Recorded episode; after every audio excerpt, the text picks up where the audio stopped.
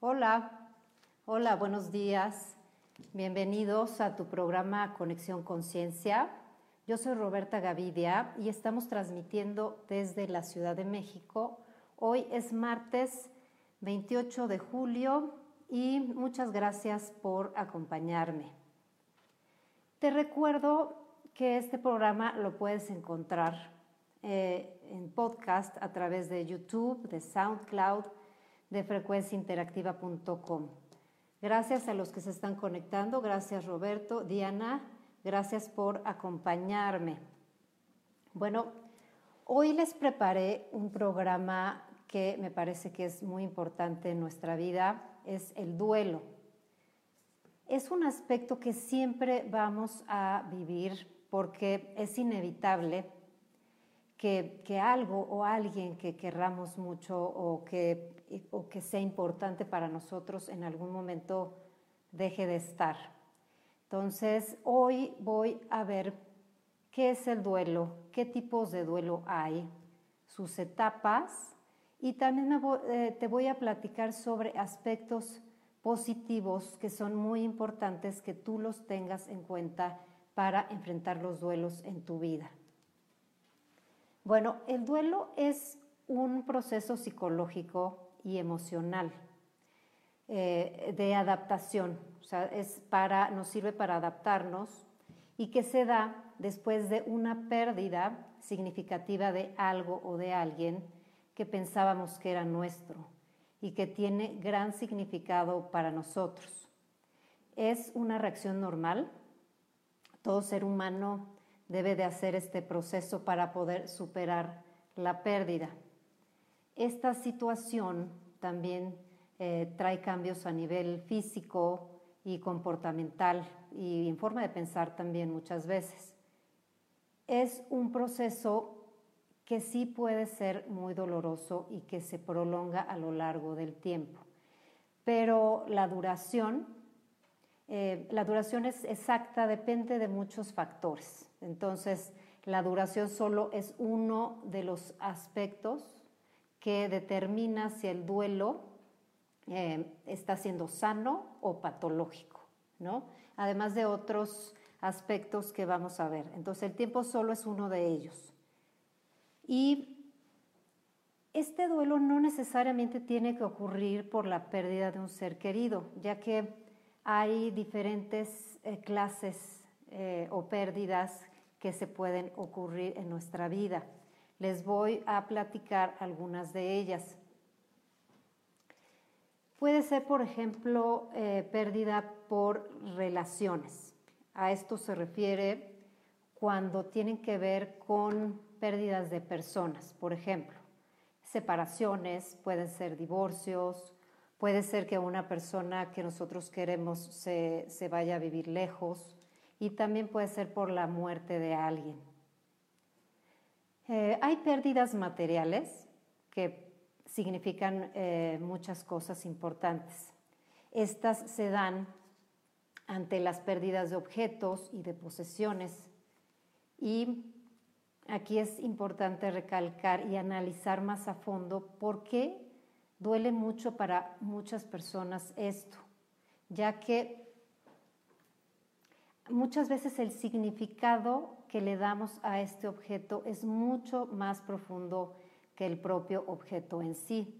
Entonces el duelo, eh, en el duelo se pierde pues no nada más al objeto, sino también a pues todo lo que nosotros teníamos puesto en ese objeto, la emocionalidad, y el significado que eh, nosotros le pusimos a este.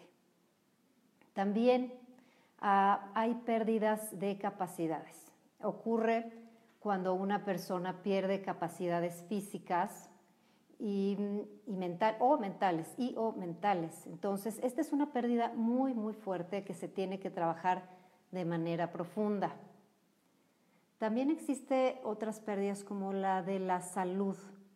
Eh, esta es cuando, cuando surge una enfermedad. Entonces, eh, aquí también muchas veces eh, hay muchas pérdidas que, que, conllevan a la pérdida de la salud, como por ejemplo pues las actividades cambian, tal vez se tiene uno que acostumbrar a otro estilo de vida y bueno, se pueden perder también muchas cosas alrededor de la enfermedad. Por eso es tan importante tener en cuenta eh, también las consecuencias o los efectos secundarios de, este, de cada una de las pérdidas. También hay pérdidas evolutivas. Esto se refiere a los cambios que naturalmente se dan eh, en las etapas de la vida. Por ejemplo, la vejez y la jubilación. Este, estos aspectos pues, eh, son, pues son vivencias fuertes para muchas personas. Son la terminación de a lo mejor muchos años de trabajo y, y pues es muy importante para las personas eh, también llevan cuestiones secundarias, ¿no? como la edad y, y también qué sigue. Entonces hay muchas pérdidas también que pueden estar alternas y rodeando cada una de estas que estamos nombrando. Cada persona eh, lo vive diferente, pero el duelo se vive de formas distintas y más o menos profundas dependiendo también de la etapa de vida que se encuentra la persona. También se pueden dar pérdidas, por ejemplo, de mascotas. Estas pueden generar mucho dolor porque son seres que amamos mucho y son parte de la familia. Y sí es importante saber y tomar en cuenta que, hay, eh, que, es importante hacer un duelo para poder eh, gestionar todas las emociones que se van eh, generando a través de, de estas. Bueno, en general, cualquier aspecto que dejamos de tener y al cual le pusimos un monto de afecto eh, importante o significativo, pues sí nos puede generar eh, un duelo. Ahora, es importante saber que no todas las pérdidas generan duelo y depende de los recursos y de, otras variables las que provocan malestar y sufrimiento eh, más o menos tiempo, como por ejemplo puede ser la autoestima, puede ser la, emocionalidad de cada persona, el tipo de pérdida, como dijimos también, eh, la etapa en donde están, donde se encuentra la persona. Y, eh, y también cuenta mucho si se tienen duelos previos, si, eh, si ocurre uno actualmente, si había uno sin resolver. El duelo es un camino y un proceso que lleva tiempo y constituye un reto psicológico y emocional, donde hay que trabajar eh, en los aspectos que van surgiendo.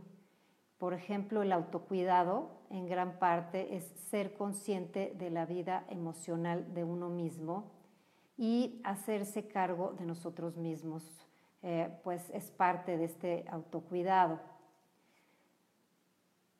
tenemos que tener muchísima, muchísima paciencia, mucha compasión para permitirnos sentir, pero conscientemente. El conocimiento de las fases del duelo es de mucha ayuda, ya que vamos, además de reconocer nuestro propio proceso, también nos damos cuenta que las emociones se van a ir modificando, que no se van a quedar con la intensidad con las que la estamos viviendo en ese momento y no se van a quedar permanentemente. Y este punto es central porque sentimos tanto las emociones en el momento de la pérdida que muchas veces sentimos que se van a quedar ahí para siempre y no es así. Entonces, saber las etapas de duelo nos ayuda para todo esto y se han estudiado y se han establecido estas eh, y, hay cinco que quiero platicarles que son las más importantes y, y que en general todos pasamos por ellas. La primera etapa es la fase de negación. Es una defensa temporal eh, que se utiliza para tratar de sobrellevar el dolor que se siente ante una noticia tan difícil de asumir es cuando decimos, esto no me puede estar pasando a mí. em, pues tal cual se puede negar lo ocurrido. Entonces, esta primera etapa es muy característica de la negación. La segunda etapa es la etapa de la ira o del enojo. En esta fase aparece muchísima, muchísima rabia, enojo y es, eh, hay mucho resentimiento por no poder entender por qué se da la pérdida o se dio la pérdida. La negación ya no continúa y surgen, por ejemplo, preguntas como ¿por qué a mí? Eh, puede ser difícil la convivencia también con, con, las personas que están en esta etapa, porque hay muchas quejas y también muchas manifestaciones de enojo y de ira, entonces hay que tenerlo muy en cuenta, pero no dejar de apoyar a las personas por este motivo y también eh, si es en nosotros el duelo, saber que esta emoción es normal en esta etapa. Hola, Cristina, gracias por estar aquí. Leticia Flores, hola, buenos días, gracias. Uriel, gracias por acompañarme también. Lorena. Eh, bueno, la tercera etapa eh, es la fase de negociación. La persona trata de negociar cosas. Por ejemplo, eh, si me regresas esto, te prometo hacer tal otra cosa. Y bueno, aquí de lo que se trata es que la persona quiere llegar a un acuerdo con uno mismo o con el entorno, o con Dios, para poder negociar algo. Y bueno, es un momento de intentar buscar una solución a lo que ocurrió, aunque de alguna forma sí se sabe que es inevitable. La cuarta fase del duelo es de dolor emocional o depresión. En este momento la persona siente una profunda tristeza y empieza a ser consciente, mucho más consciente de la realidad, de lo que en verdad ocurrió. Y en muchos casos, pues sí aparecen síntomas depresivos, sentimientos de angustia o tal vez ideas negativas recurrentes también eh, hay que recordar que es una etapa temporal y los síntomas van a ir disminuyendo con el tiempo. Esta etapa es importante porque sirve de preparación para la aceptación, que es la etapa que sigue. Y no es positivo eh, tratar de, de animar, por ejemplo, a la persona a que no pase por la tristeza o el dolor ¿Por qué? Porque necesitas sentirlo y expresarlo para poder procesarlo y, como dijimos, para pasar a la siguiente etapa. Y la quinta etapa es la fase de aceptación. Se acepta que la pérdida no se puede evitar y que ya es irremediable. Y se comienza a ver la realidad desde otra perspectiva que aporta paz a la persona ¿Por qué? Porque ya se deja de luchar eh, contra la realidad. Ya, ya es una aceptación donde ya sabemos que sí hay una, una pérdida. Eh, si hablamos de una persona, por ejemplo, eh, en esta etapa que tiene una enfermedad, una enfermedad terminal, pues también se encuentra triste o débil y cansada, pero también le da muchísima paz justamente el, aceptar ya esta etapa. Y la autora, la autora eh, principal de estas etapas eh, se llama Elizabeth Kubler-Ross y nos dice que estas etapas no necesariamente suceden en orden. Eh, entonces, por ejemplo, muchas veces podemos estar como fluctuando un poquito entre la tristeza y el enojo. Y y después poder pasar a otra etapa. También se pueden ir combinando, como, como lo acabo de comentar, a lo largo del proceso y, y también no todas las personas experimentan todas las etapas.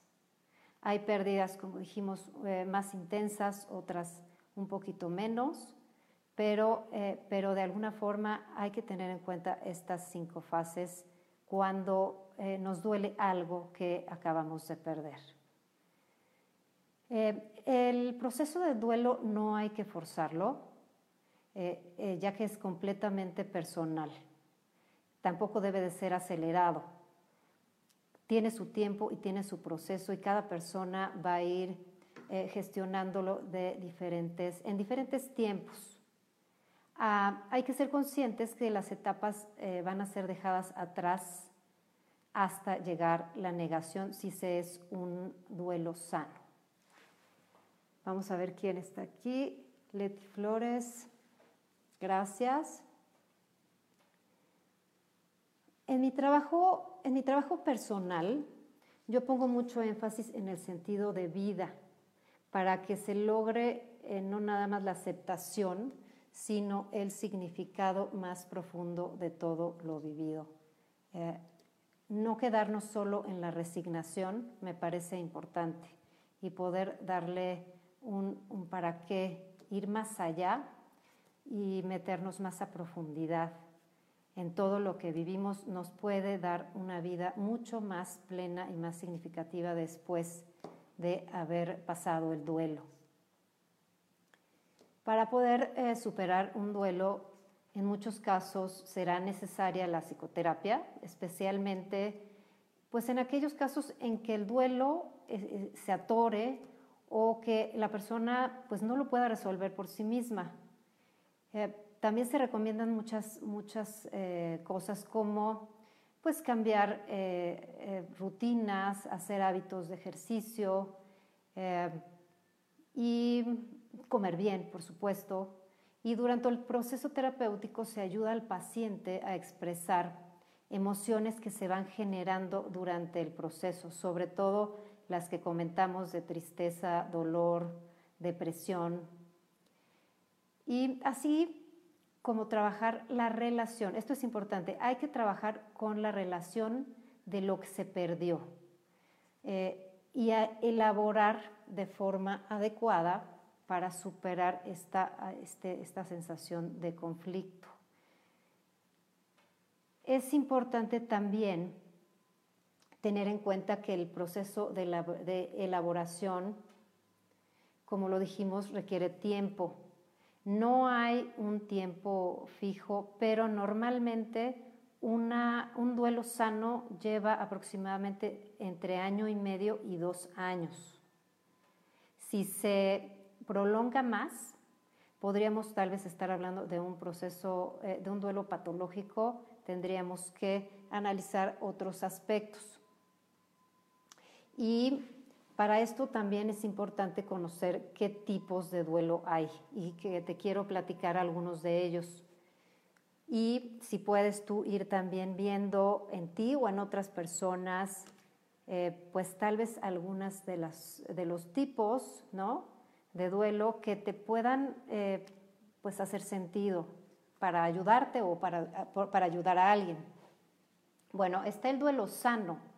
El duelo sano es el que, eh, como les comenté, aproximadamente dura entre año y medio y dos, en los que se viven pues todas las etapas eh, que se intentan resolver una a una y es normal, bueno, de, cualquier forma es normal un poco que en algún momento nos sintamos eh, como en soledad en, algún momento. Entonces, lo importante es poder saber cómo vamos caminando en ese duelo. También regresar a la vida cotidiana, emocionalmente fortalecida, y eh, muchas veces eh, con mucho más significado es muchos de los, eh, de los objetivos que se buscan cuando, cuando estamos haciendo un duelo sano. También hay un duelo que se llama duelo complicado. Se da cuando la pérdida es repentina y no esperada. Entonces, el doliente padece síntomas de pérdida durante un largo tiempo, y al ser muy repentino es muy, muy enfrentativa y muy choqueante este tipo de duelos. También hay un duelo que se llama duelo bloqueado. Esto pasa cuando no hay aceptación. Eh, o, en otras palabras, hay una negación permanente ante la pérdida y, y pues la persona trata de o continúa su vida haciendo eh, las cosas como si nada hubiera pasado. Al hacer esto se evita la realización del duelo, pero el dolor se puede manifestar también de muchas formas, como por ejemplo a través de síntomas somáticos como dolores o enfermedades. También eh, se pueden eh, pues, sintomatizar en comportamientos, por ejemplo, en alcoholismo, en drogadicción, para tratar de tapar el dolor. También en síntomas psicológicos como la depresión o enojo permanentes. Y bueno, todo esto causa afectaciones en las diferentes áreas de la vida, como en lo social o en lo laboral. Hay un duelo que se llama el duelo anticipado. Es el que se da antes de que la muerte haya haya ocurrido. Un ejemplo es, por ejemplo, cuando se diagnostica a una persona con una enfermedad que no tiene cura. Y aquí se experimentan diversos sentimientos y emociones anticipados que preparan a la persona de alguna forma para, para, pues, lo inevitable. Eh, el duelo anticipado es un proceso de duelo que se puede prolongar, puede no ser tan agudo, como, otros tipos de duelo. Y en algún momento se experimenta calma. Eh, y, esto es un aspecto que también hay que trabajar, porque puede generar culpa por sentir eh, como una, una forma de calma cuando la persona muere. Pero hay que, hay que poner el foco que son por motivos eh, y deseos de amor y profundos de paz y de descanso para la persona que, fallece. Otro tipo de duelo es el duelo sin resolver. Eh, este se da eh, sin terminar las etapas después de haber pasado cierto tiempo. O sea, más o menos si pasa año y medio o dos años y no se ha superado, eh, se considera un duelo sin resolver y también se considera patológico. El retardado, el duelo retardado, bueno, este es un tipo de duelo que se inicia después del tiempo y se da muchísimo, por ejemplo, en personas que en el momento, después de la, de la pérdida, pues son personas que tienen que hacer muchas cosas por ejemplo, cuidar, cuidar a la familia, a los hijos, que se trata de hacer eh, también como mucha fortaleza en frente de, los familiares, pero finalmente eh, retarda el duelo y, y no se empieza a tiempo. Entonces podemos decir que eh, no se está gestionando como debe de ser. Hay un duelo distorsionado que es cuando se, muestra una reacción muy desproporcionada ante la situación. En muchos casos puede ser que haya un duelo que todavía esté pendiente y eh, pues que se juntó con el duelo actual. Y, por ejemplo, esto se cuando hay, por ejemplo, dos muertes muy cercanas y las reacciones de las personas pues pueden ser muchas veces desproporcionadas y muy dolorosas. Hay un duelo que me parece interesante que se llama duelo eh, desautorizado. Este tipo de duelo eh, pasa cuando eh, no se acepta una pérdida por motivos de estigma y rechazo sociales o sea, no es reconocida de forma natural, como por ejemplo, si hay un estigma de una enfermedad, si eh, hay a lo mejor situaciones donde existan eh, relaciones extramaritales o, o alguna una orientación sexual no aceptada, por ejemplo, entonces son duelos desautorizados. La gente no apoya por el estigma social que se tiene en ese, en ese aspecto.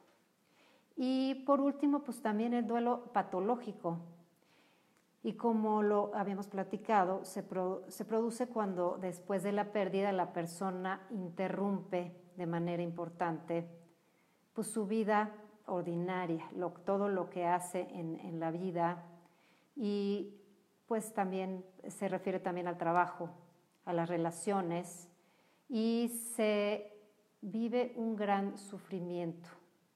Se convierte patológico cuando se prolonga a través de mucho tiempo, cuando hay sentimientos eh, muy fuertes también y prolongados de tristeza, de enojo, de dolor. Hay un deterioro en las actividades de la vida cotidiana, aparecen mecanismos de defensa, como dijimos, como la negación.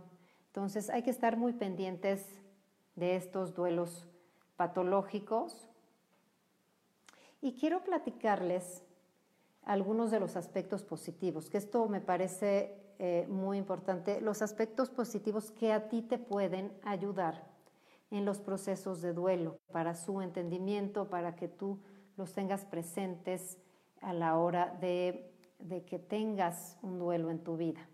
Por ejemplo, reconocer el aspecto del tiempo. El tiempo es fundamental y lo más importante aquí es lo que cada uno hace con su tiempo. Esto quiere decir que el tiempo va a jugar a tu favor o en tu contra dependiendo cómo tú los utilices. Entonces, estar consciente de trabajar el duelo y enfrentarlo eh, en lugar de a lo mejor eh, de no hacerlo o de evitarlo. Las pequeñas pérdidas hay que tomarlas en cuenta. Esta es una, ah, una recomendación que, yo te doy. ¿Por qué? Porque a través de ellas vamos a ir, además de desahogando todas las, las emociones y todo lo que tenemos que trabajar en un pequeño duelo, también es la oportunidad de aprender a conocernos y darle importancia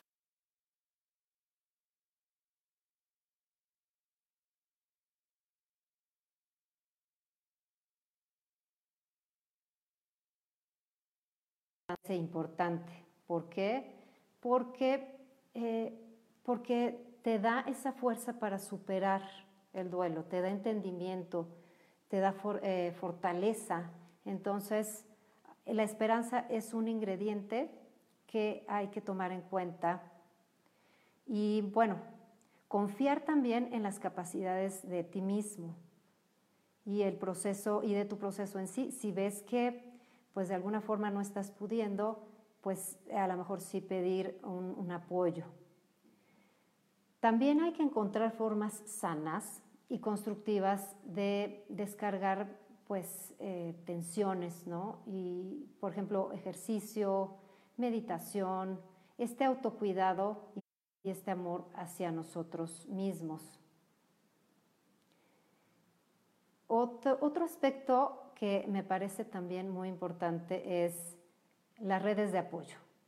El duelo es un proceso que requiere eh, la presencia de personas, personas que nos escuchen, personas que, pues que nos, que nos ah, legitimicen lo que estamos sintiendo, que nos apoyen y, gente en, en, la que podamos confiar. Esto es uno de los aspectos todavía más importantes, tener una red de apoyo. La compasión. La compasión también es un ingrediente importante que nos ayuda a vernos, a vivirnos a nosotros mismos sin presiones, eh, sin juicios, con respeto hacia nosotros mismos. Por supuesto que, por ejemplo, el amor, el amor es muy importante y, bueno, se manifiesta eh, pues en la presencia también de las personas, pero también hacia nosotros mismos, en este amor, autocuidado eh, que tenemos que tener hacia nosotros. O otras cuestiones también importantes, otro aspecto más bien, es hacer rituales o cosas físicas para honrar la pérdida y que sean algo que te haga sentido a ti. Por ejemplo, tal vez ir a un lugar donde eh, la persona solía ir o hacer cartas, eh, prender una vela, muchas cosas físicas podemos hacer que nos pueden ayudar a que emocional y psíquicamente vayamos asimilando la pérdida. Aquí Leti nos dice, para mí el tiempo y la ayuda de tanatología me ha servido mucho. Exactamente. Eh, estos pasos que dimos, las cinco fases, eh, estas son eh, de tanatología. A mí me gusta, como lo comenté, combinarlo con la logoterapia. Son dos teorías, dos enfoques que se, que se complementan muy bien porque uno te va llevando a través de las fases y el otro te va dando ese sentido de vida, el para qué, el no quedarte en la resignación eh, cuando ya terminemos el duelo, sino ir todavía mucho más allá, que tu vida sea mucho más plena, eh, mucho más significativa, encontrarle propósitos a tu vida. Gracias Leti, gracias Leti por tu comentario. Y bueno, es muy cierto que de la forma como finalizamos un ciclo es como vamos a abrir el que sigue. Por lo que si se hace un trabajo positivo, si se trabaja, trabajamos en nosotros, en estar conscientes de todo esto que estamos viendo, eh, eh, que forman parte del duelo, las etapas, eh, lo que se vive, los aspectos positivos que podemos ir aplicando para, para vivirlo, pues esto hará que, pues que sí se haga un duelo sano. No queremos eh, de alguna forma quedarnos atorados en un duelo porque sí puede alargarse por, muchísimos años. Y estar consciente y estar eh, pues ah, informados y saber también nuestras propias herramientas emocionales nos ayudan a todo esto. Yo te invito a que hagas eh, conciencia de los aspectos, estos aspectos positivos que hay en ti, para que los puedas usar a tu favor cuando exista algún tipo de duelo. Ya estamos terminando el programa, pero te quiero recordar que Frecuencia Interactiva tiene programas muy interesantes. Tenemos, por ejemplo, Adicciones a la Carta, que son lunes y miércoles a las 10 de la de 9 a 10 de la mañana. Esta semana, NutriCoach, eh, eh, que son los miércoles a las 7 y media, está el tema de alimentación saludable. Hay un tema que va a complementar perfecto con, esta, con este programa, que se va a dar en el diván y la luna, que, son, eh, que es el jueves a las 9 de la noche, porque esta semana van a hablar sobre el duelo relacionado con el COVID y van a estar en la entrevista con la doctora Diana Telles. También en frecuencia interactiva tenemos el programa El ABC del Marketing, que es los viernes a las 5 de la tarde, y el programa de energía de Gisca, que es a las 9 de la noche también los viernes. Todo esto es a través de frecuencia interactiva, tu estilo online. Mis correos electrónicos son roberta.gavidia.gmail.com y rgavidia.frecuenciainteractiva.com.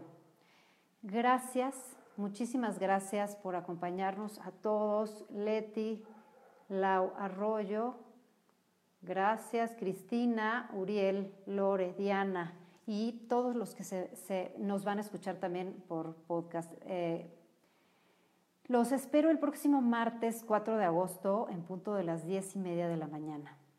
Que tengas excelente semana. Soy Roberta Gavidia.